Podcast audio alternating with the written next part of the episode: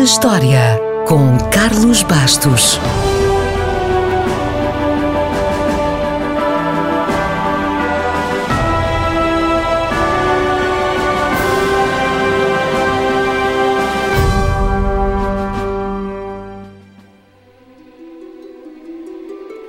A 22 de janeiro de 1878, uma das agulhas de Cleópatra, que tinha subido o rio Tamisa no dia anterior, começou a ser erguida no centro de Londres. As agulhas de Cleópatra são o nome dado a um par de obeliscos, cuja construção foi ordenada pelo faraó Tutmés III no século XV a.C. Uma está em Londres, a outra no Central Park, em Nova York, e fala-se numa terceira agulha de Cleópatra em Paris. Mas é um erro. Apesar de ser parecido, o obelisco que está na Praça da Concórdia, em Paris, é do tempo de Ramsés II e nunca esteve em Alexandria ao lado dos outros. O par de Paris está em Luxor. Esta agulha de Cleópatra, que está em Londres, é feita de granito, tem 21 metros de altura, pesa mais de 220 toneladas e é hoje uma atração turística.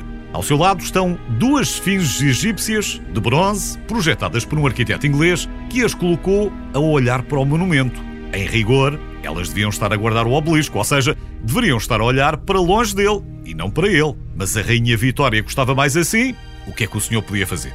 As agulhas tiveram mais de mil anos na cidade de Heliópolis, até que César Augusto ordenou que fossem transferidas para Alexandria e colocadas em frente a um templo construído por Cleópatra.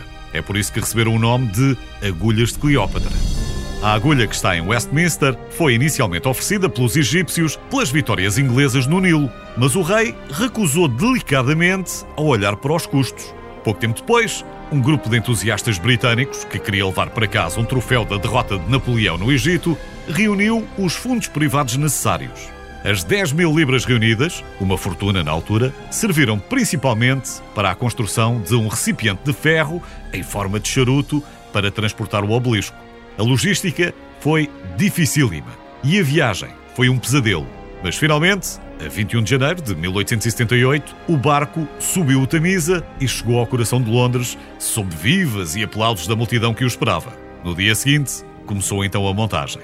Talvez não saiba, mas uma cápsula do tempo foi colocada nos alicerces da agulha de Cleópatra em Londres. Se algum dia for aberta, os arqueólogos não vão encontrar o tesouro de Tutankhamon, mas o conteúdo da cápsula inclui um retrato da Rainha Vitória, cópias da Bíblia em várias línguas, um mapa de Londres, um conjunto de moedas britânicas, cachimbos, brinquedos e um conjunto de pesos imperiais. Ah, e a cápsula também inclui cópias de 10 jornais diários, fotos de 12 mulheres, consideradas as inglesas mais bonitas da época, e uma coisa super moderna na altura: um biberão.